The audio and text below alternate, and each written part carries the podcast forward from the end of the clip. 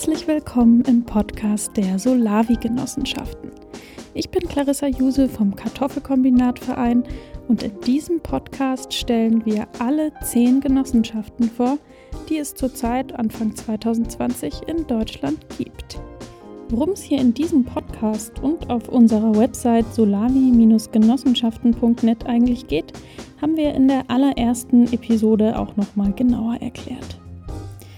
In dieser Folge geht es jetzt um die Pragmatikerin unter den Solavi-Genossenschaften, die Kooperative. Die beiden Gründer Silas und Christoph sind beide ausgebildete und studierte Landwirtschafts- und Gartenbauprofis und haben die Gründung ihrer Genossenschaft jahrelang akribisch geplant. Bei der Standortwahl hatten sie ziemlich genaue Kriterien und sind am Ende in Frankfurt am Main gelandet. Einer Stadt, zu der sie beide eigentlich keine Verbindungen hatten. Wie es dazu kam, erzählen sie gleich noch im Interview genauer.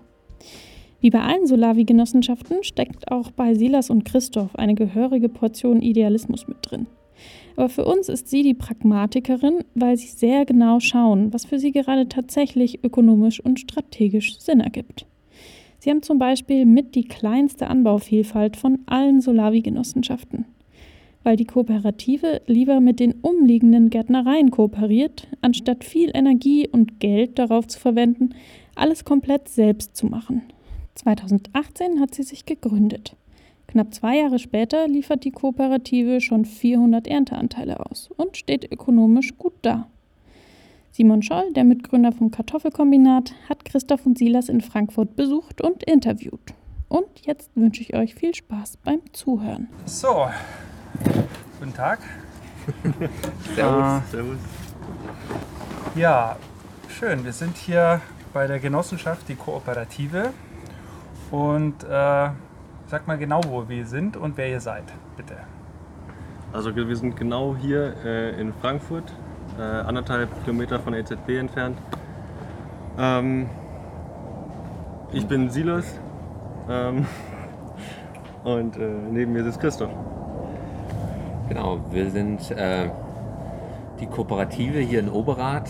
Ähm, wir sind hier im alten grüne Soße-Bereich, äh, ganz nah an der Frankfurter Innenstadt. Und Silas und ich sind sowohl Gärtner als auch Vorstände und Gründer von die Kooperative EG. Super.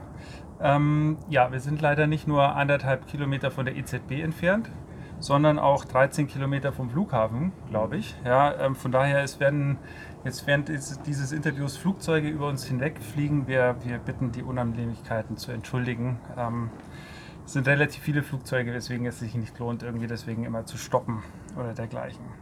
Gut, äh, Silas und Christoph, ihr seid beste Freunde. Äh, wie kamt ihr auf die Idee, die Kooperative zu gründen und beschreibt mal euren Weg von der ersten Idee bis heute in kurzen Worten? Puh, ja. Also Silas und ich, wir haben uns zur Meisterschule kennengelernt. Wir haben in Würzburg, also ich habe Meister gemacht, Silas hat Techniker gemacht im Gartenbau. Und äh, das war damals eigentlich, wir sind Freunde geworden, äh, damals Party zusammen gemacht, hatten viele Interessen. Und ähm, nach der Meisterschule bin ich zum Studium gegangen. Äh, Silas ist ins Unternehmen seines Vaters eingestiegen. Und das Spannende war, die Freundschaft hat gehalten und in den Jahren ist ein kritischer Blick auf die Landwirtschaft, auf den Gartenbau entstanden. Und wir haben das immer miteinander gespiegelt und wir haben auch unsere Entwicklung, also so Schlüsselerlebnisse wie im Studium, spannende Leute, die äh, spannende Projekte vorangetrieben haben. Ähm, das war immer ein Trigger, was wir zusammen reflektiert haben.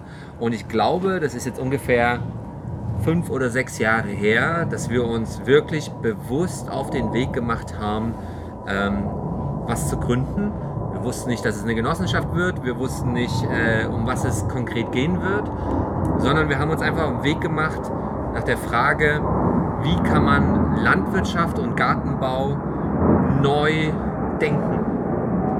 Genau, dann sind, wir haben gestartet eigentlich auch mit der Idee, eine solidarische Landwirtschaft zu machen.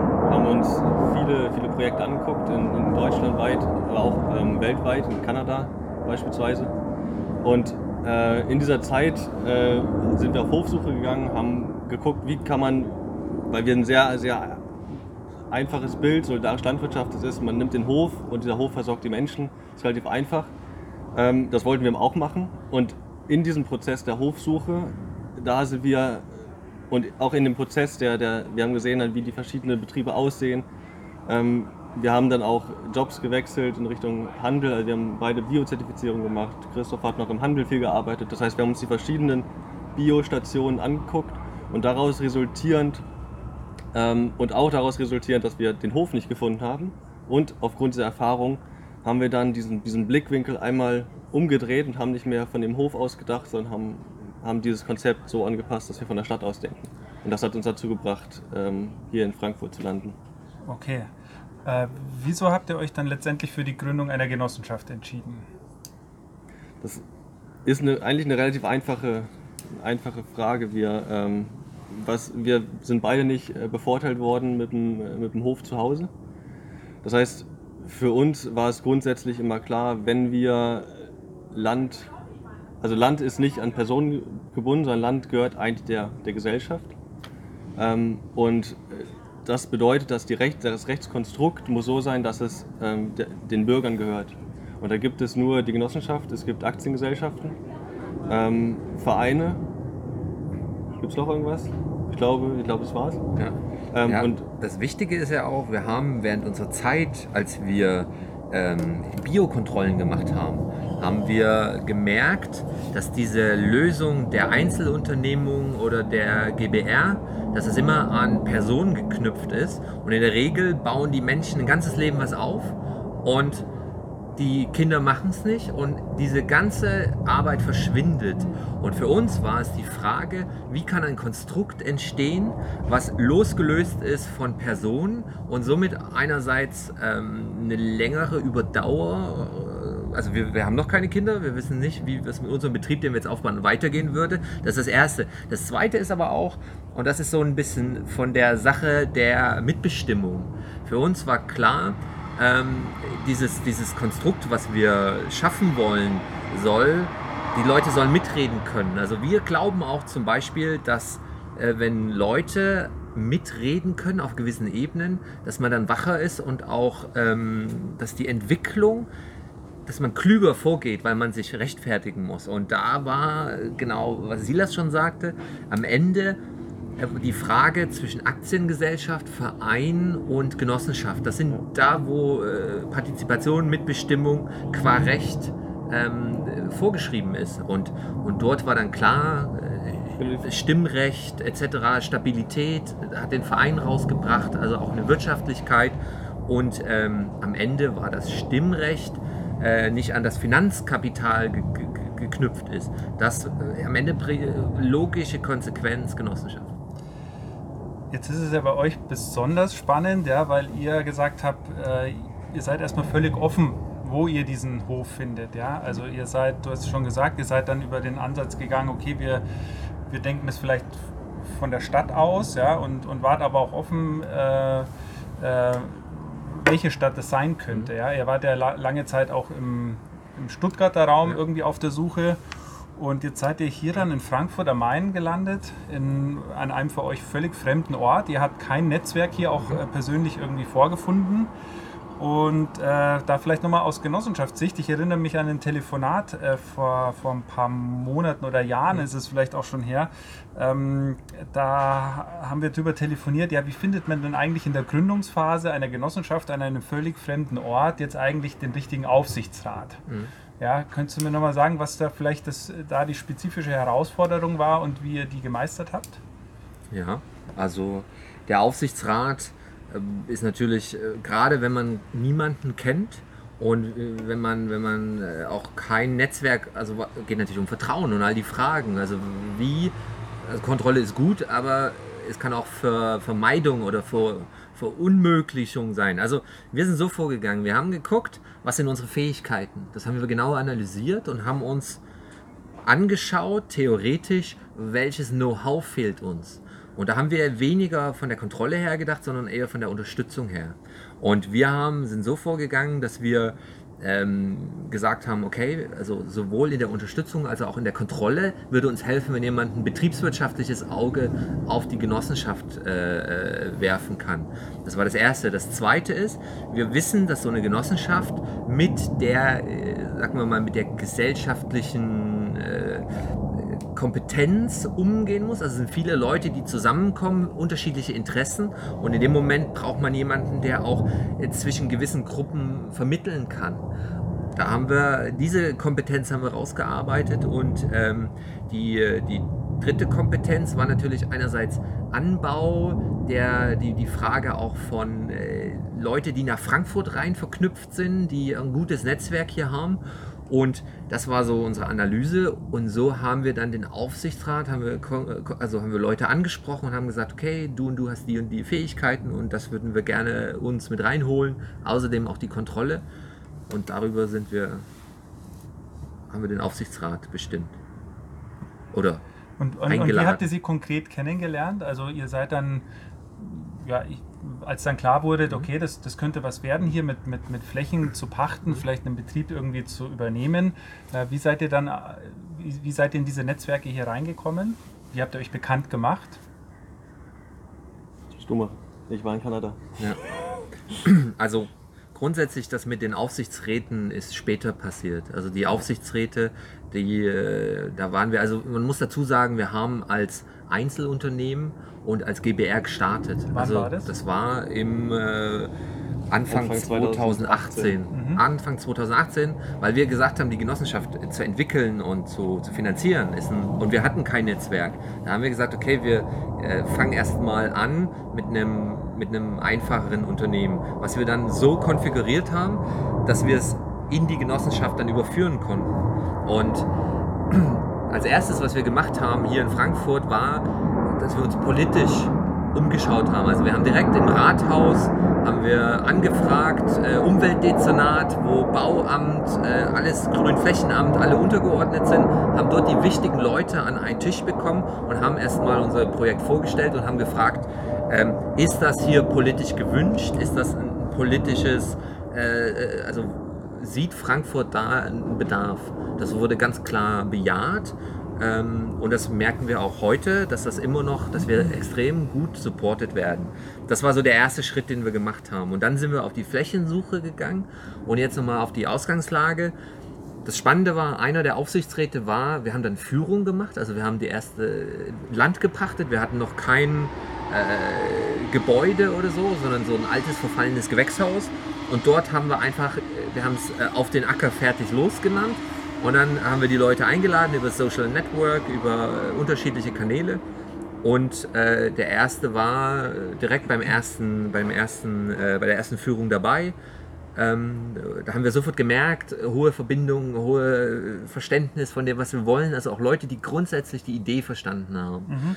Und dann kamen weitere hinzu, äh, also gibt es äh, Lust auf besser Leben, das ist eine Initiative, die schon länger hier ist, die äh, ist eine promovierte Volkswirtschaftlerin, ähm, die auch extrem verwurzelt ist, einen Lehrauftrag hat, also auch in dieser nachhaltigen Schiene unterwegs ist.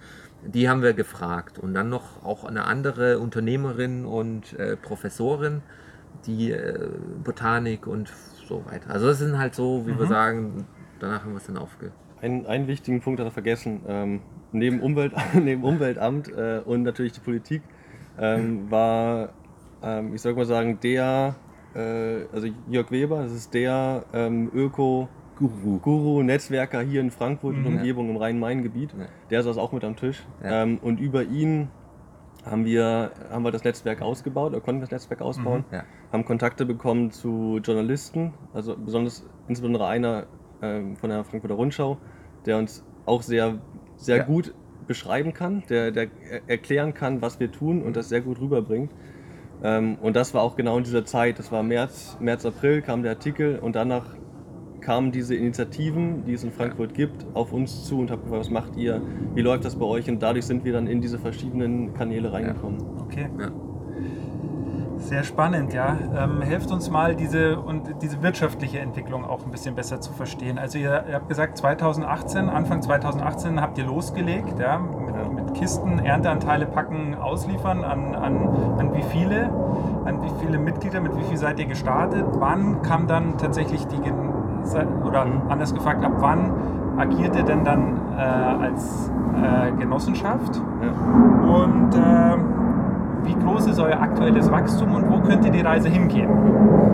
Das, das Spannende ist, also ich muss vorweg sagen, das Spannende ist, Wir lassen erstmal das Flugzeug vorbei. Ja, das war doch laut, doch sehr laut. Ja, das war eher ein größerer. Ja. Ja, ein Jumbo. ähm, das Spannende ist, wir haben äh, mit der GBR, die ersten Ernteanteile haben wir ähm, 1. April 2018 an 40 Haushalte rausgegeben. Und wir haben das direkt im genossenschaftlichen System kommuniziert. Also die Rechtsform war eine GBR, aber die Kommunikation und alles war wie, als wäre es die Genossenschaft. Ähm, wir haben die GBR unter den Tisch fallen lassen und haben damit gestartet. Ähm, das Wachstum war damals dann zwischen 20 bis 30 Kisten im Monat. Soll ich weiterreden? oder? bitte einfach weiter. Ich check nur mal. Okay. Und äh, das war auch so diese- ein bisschen diese, diese zwei, drei, vier Monate, wo wir getestet haben, funktioniert das Konzept oder funktioniert es nicht. Machen wir erstmal, sind wir richtig oder müssen wir justieren? Es hat geklappt und dann haben, sind wir sofort in die, in die Gründung der Genossenschaft gegangen. Das war im September 2018. Ähm, damals mit 70 Mitgliedern, die da waren. In Erntanteile waren wir bei ungefähr 150, so würde ich sagen, in dem, in dem Raum, Zeitraum.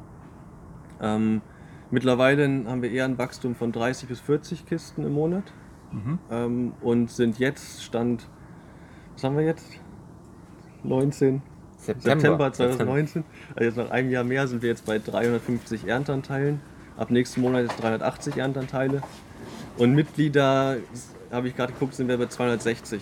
Und das ist immer dieser, diese zwei Monate Testphase, immer die, die Mitglieder kommen dann zwei Monate später dazu. Habt ihr mir gestern verraten, dass ihr also wirtschaftlich gesehen so die Phase jetzt erreicht habt, wo ihr, wo ihr selbst von euch sagt, ihr seid erstmal über den Berg, ja, also ähm, die Phase der, der, der, der, Selbstausbeutung, ja, diese wirklich harte Gründungsphase scheint jetzt da quasi jetzt so langsam ähm, überwunden zu sein. Ähm, was ich sehr beachtlich finde, ist natürlich, dass ihr wirklich von Anfang an ähm, so viel, äh, so zahlreiche andere Aspekte auch schon mit bedacht habt. Ja? Zum Beispiel eben ähm, die, eine, eine positive Gehaltsentwicklung eurer Mitarbeiter zu koppeln an diesen positiven wirtschaftlichen Verlauf. Äh, Verlauf. Ja, und ihr habt ja ähm, eu, äh, quasi, die, die, wie ihr eure Gehaltsstrukturen gestalten wollt, eigentlich auch schon mit der Gründung an eure eigene Geschäftsordnung gekoppelt. Also das ist wirklich sehr professionell und sehr beachtlich. Tatsächlich im Kartoffelkombinat ähm, sind das Aspekte, wir sind eher noch eher Nassforscher irgendwie einfach mal losgestartet und haben diese Dinge dann danach ähm, installiert. Ähm, also das zeichnet euch durchaus aus, oder? Dass ihr schon mit, mit, mit einer sehr hohen Professionalität ähm, diese Strukturen aufbaut. Ja, ich glaube, dass wir konnten natürlich von euch lernen. Also wir, wir haben euch ja mehrfach besucht und haben genau zugehört und haben lernen können. Und wir wissen, wir sind hier im Rhein-Main-Gebiet. Die Mieten sind äh, extrem hoch und Lebenshaltungskosten.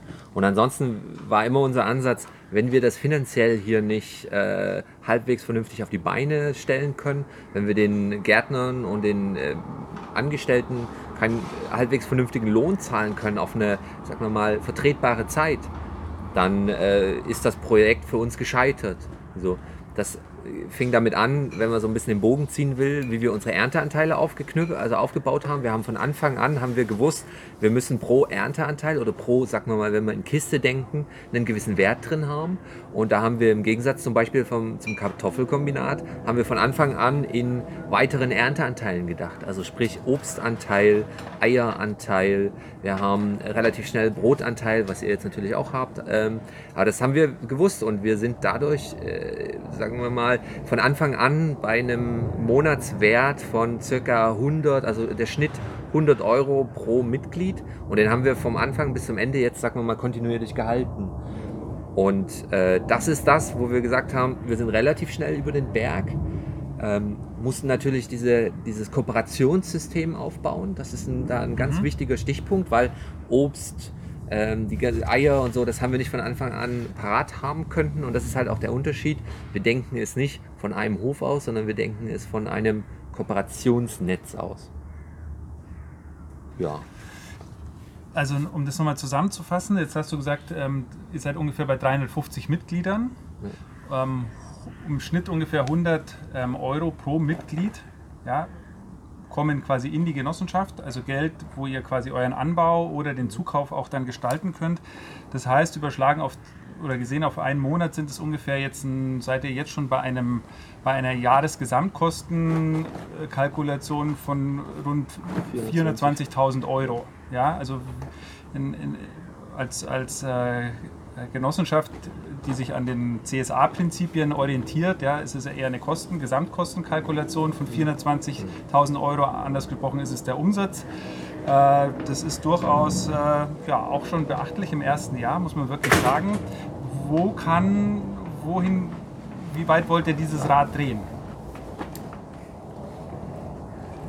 Schwierige Frage. Ja. Wenn, wenn wir das wüssten, äh, wäre uns gut geholfen. Also die Antwort. wir haben einen Ansatz. Genau, die Antwort ist, die Antwort ist, sind wahrscheinlich mindestens zwei Schienen. Die eine Schiene ist, ähm, was können wir produkttechnisch leisten zu tun? Ähm, und produkttechnisch können wir sagen, in diesen, mit diesen Räumlichkeiten, die wir haben, mit dem Gewächshaus, mit den äh, Standortfaktoren, die wir jetzt haben, können wir ca. 1000 Leute können wir versorgen ähm, mit den Produktionspartnern, äh, mit den Kooperationspartnern. Ähm, eventuell auch bis zu 2.000, 3.000 wäre produktionstechnisch kein Problem.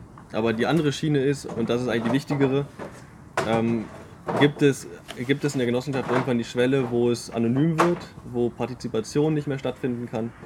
Ähm, und das ist eigentlich die einzige, die, die, die eigentliche Frage, die wir uns stellen. Wann müssen wir deckeln, damit das zum, zum lebhaften, zur lebhaften Genossenschaft wird und nicht zum Abo-Betrieb verkommt? Da kommen wir, kommen wir gleich noch drauf zu sprechen. Ja? Ähm, aber äh, Christoph, du hast es schon angesprochen, ähm, die, ihr habt recht intensive und breit gefächerte Kooperationen mit, mit Partnerbetrieben hier in der Region aufgebaut. Äh, wie gestaltet ihr diese Beziehungen zu euren Kooperationspartnern?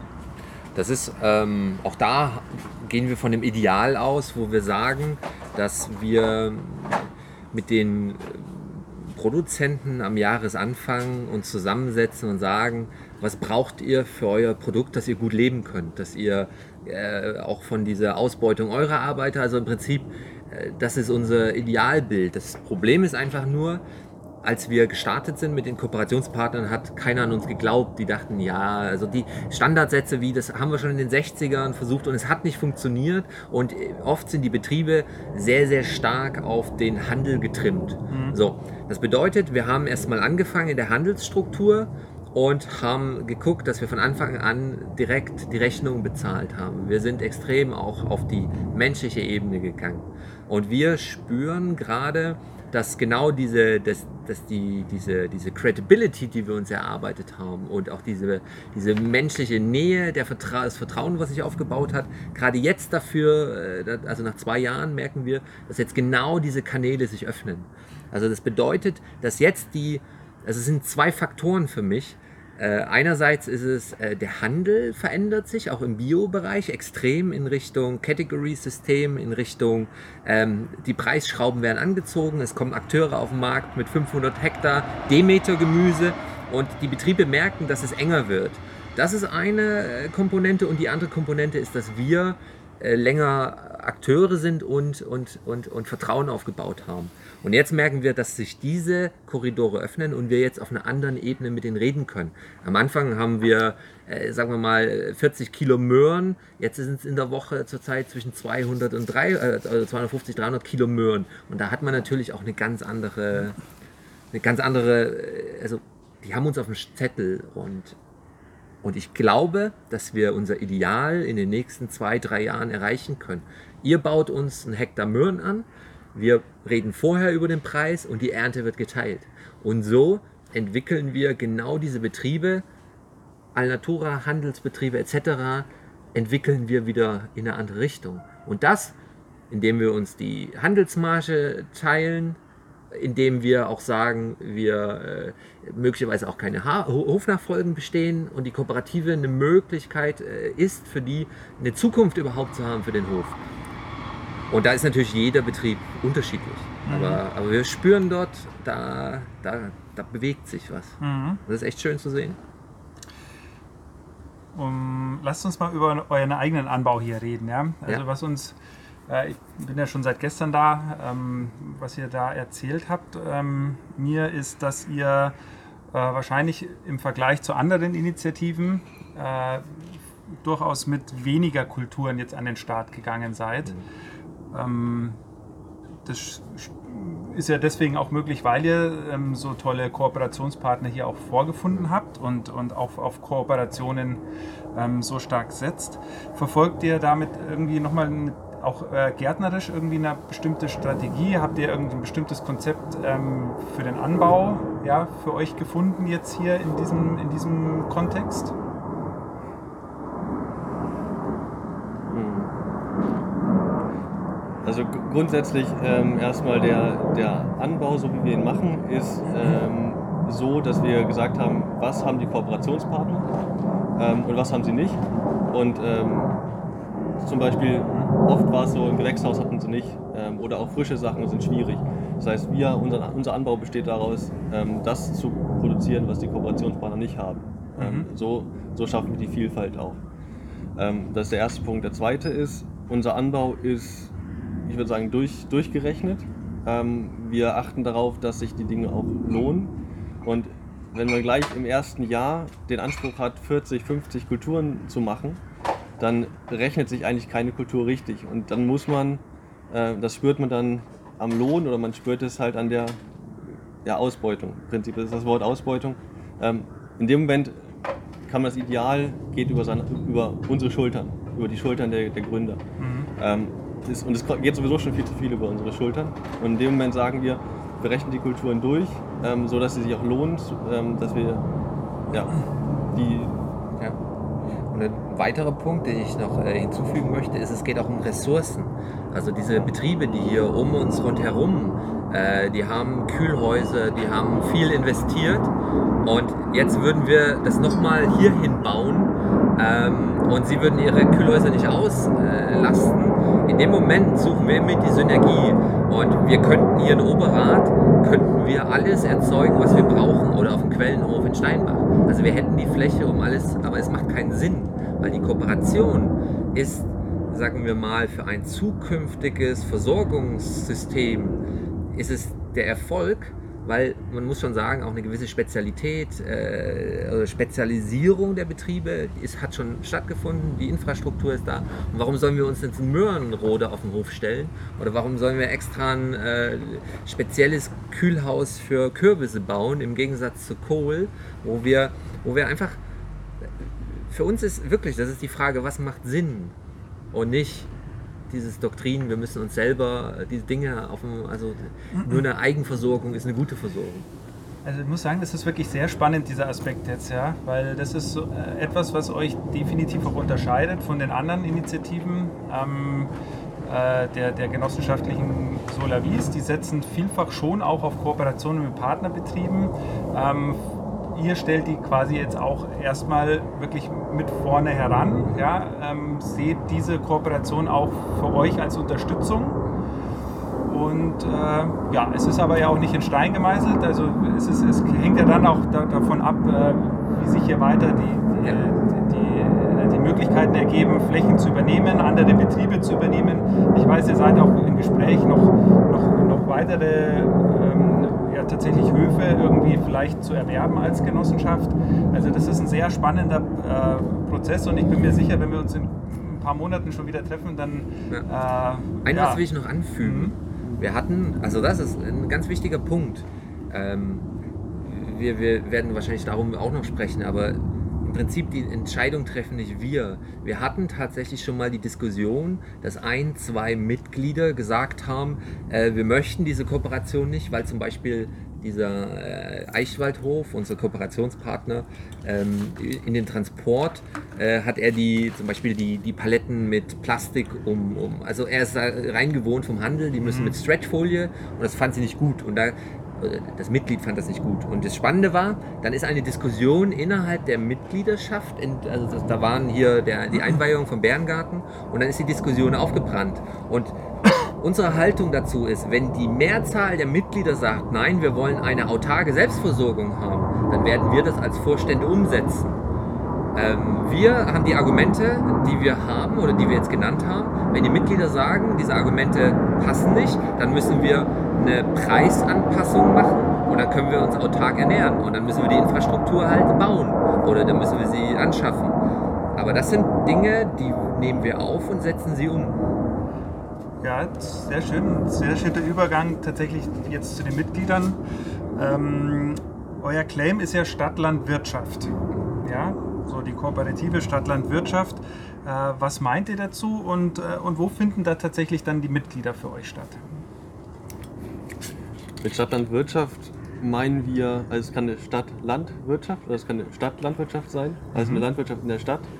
Ähm, und damit meinen wir zum einen, die Stadtbevölkerung ähm, wird versorgt mit Lebensmitteln von der Stadt, aber auch von dem Land. Das heißt, die, einmal die, die Produkte, die von dem Land zu den Verbrauchern gehen und aber auch gleichzeitig auf dem Rückweg die Verbraucher, die aufs Land gehen und sich die, die Partnerhöfe angucken. Damit meinen wir die, die Transparenz im Anbau und die Versorgungsstruktur, ähm, die regionale Versorgungsstruktur. Zweite Frage war, Wie wir das leben mit den Mitgliedern. Mit den Mitgliedern, ja. Ja. Das ist, würde ich sagen, so bewegen wir uns auf einem Entwicklungsfeld. Ähm, man muss wirklich sagen, diese ersten zwei Jahre waren sehr geprägt von, äh, dass wir die Dinge alle getragen haben. Jetzt sind wir gerade dabei, die auf mehrere Schultern zu verteilen, zu professionalisieren, andere Leute, also, mit, also Mitarbeiter in Charge zu bringen. Und wir haben es äh, angesprochen, jetzt kommt die Stabilität. Und mit dieser Stabilität, und da versuchen wir jetzt schon bei 350 äh, Haushalten anzufangen, diese Leute, genau diese Stadt und das Land zu verknüpfen. Und für uns ist das Wichtige, dass, also genau konträr zum Handel, der im Prinzip die Produzenten und die Konsumenten trennt, indem er Preis- und äh, Verteilungsfunktionen übernimmt, soll das die ähm, Genossenschaft übernehmen, aber auf der anderen Seite ist die Genossenschaft auch diejenige, die Konsumenten und Produzenten zusammen an einen Tisch bringt. Das heißt, der Grund, warum wir hier in Frankfurt-Oberrad direkt äh, uns dem Fluglärm aussetzen oder direkt in der Stadt äh, sind, bedeutet, dass wir uns nicht über irgendwelche Siegel definieren, sondern wir definieren uns dadurch, dass die Leute direkt in die Produktionsräume rauskommen können. Das hat einerseits den Vorteil, dass wir äh, kein Siegel auf die Eier machen müssen, wo die Leute dran glauben müssen, sondern bei uns können die Leute, also von äh, den Wohnquartieren bis zum Hühnermobil, da sind es äh, zehn Minuten mit dem Fahrrad. Und das ist die wahre Transparenz einerseits und die Hürde, dass die Leute zur Mitmachaktion kommen, dass sie das als ihren Betrieb be äh, begreifen und auch über die Produkte hinaus hier ihren Ort finden, durch Feiern, durch, das kann ein Skatclub sein, wenn Mitglieder oder was auch immer. Wir wollen einen Raum zur Verfügung stellen und die Leute sollen den sich Stück für Stück erobern und wieder auf den Bedarf angebracht äh, in Beschlag nehmen. So, das ist unser, das ist was wir wollen und Unsere, unsere Kooperationspartner sind auch nah an Frankfurt dran und dort soll das im nächsten Schritt das Gleiche passieren. Also es soll wie eine Welle der Mitglieder aufs Land, damit sie verstehen, was heißt denn überhaupt, äh, ein Kilo Karotten zu machen. Was, also was, was braucht es dafür, dass, sie, dass die Mitglieder den Hof verstehen, aber gleichzeitig auch, äh, oft hört man es ja, die, äh, also die Produzenten schimpfen aber sie verstehen auch nicht das Bedürfnis in der Stadt. Und wenn wir die zusammen an einen Tisch setzen, dann, dann kann man da wieder eine Einheit schaffen. Und das denken wir auf die nächsten Jahre. Das haben wir, also wir haben mit den Kooperationspartnern, das war eins unserer, unserer äh, Hauptkriterien. Wir haben gesagt, wir können, wir können das so machen mit den Preis, Preisabsprache, fester Preis und so weiter. Aber eine Sache ist, die musst du uns versprechen und das ist, äh, du musst mindestens einmal im öffnen. Jahr äh, deinen Betrieb öffnen, damit wir einmal mit den Mitgliedern vorbeikommen können und das zeigen können. Und du musst da sein und das erklären, was du tust. Mhm, Äh, das ja. ist ein, ein Kriterium. Und da müssen die, das ist das Einzige, was Das wir erwarten Agreement. von den, von den Kooperationspartnern. Sehr gut.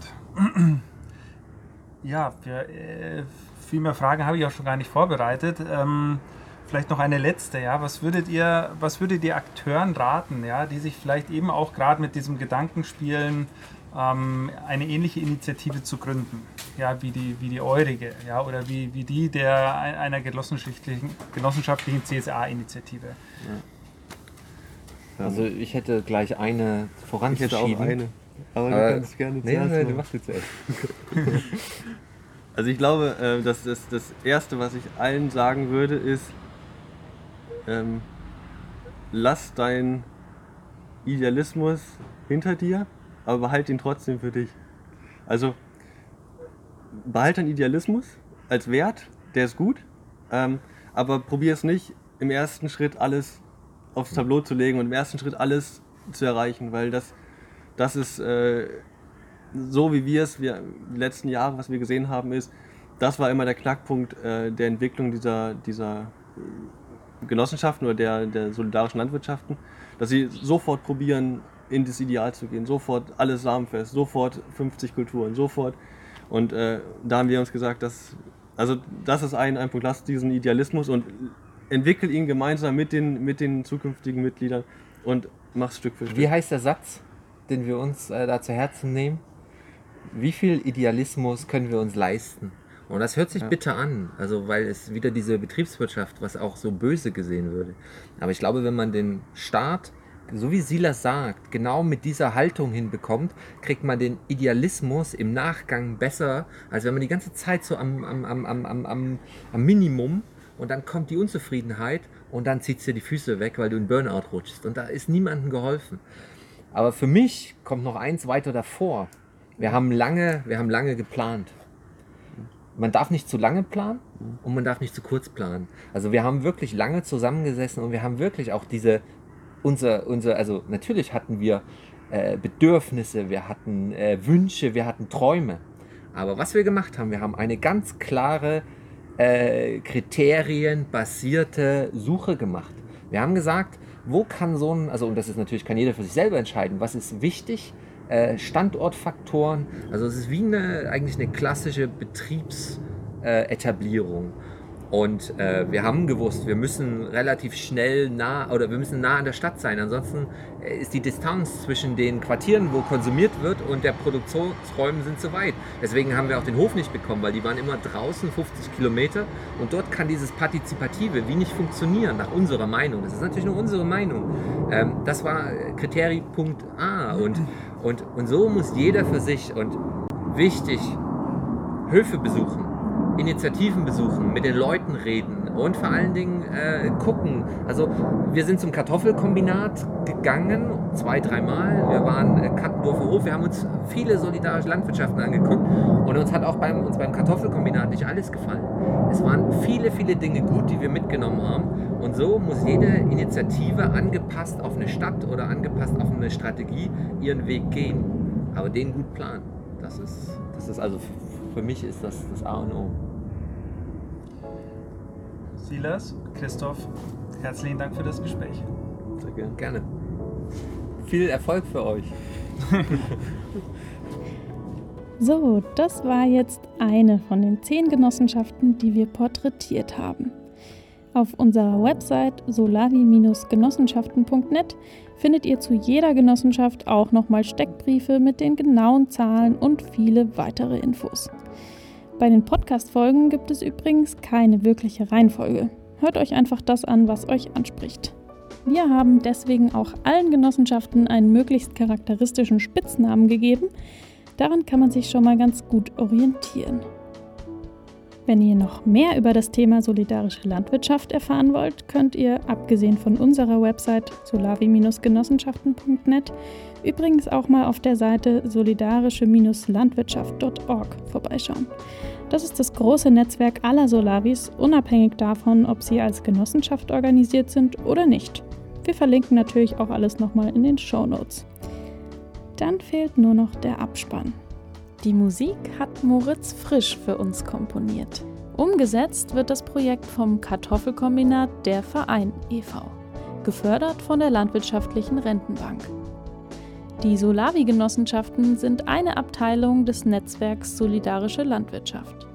Vielen Dank an alle Beteiligten und euch fürs Zuhören.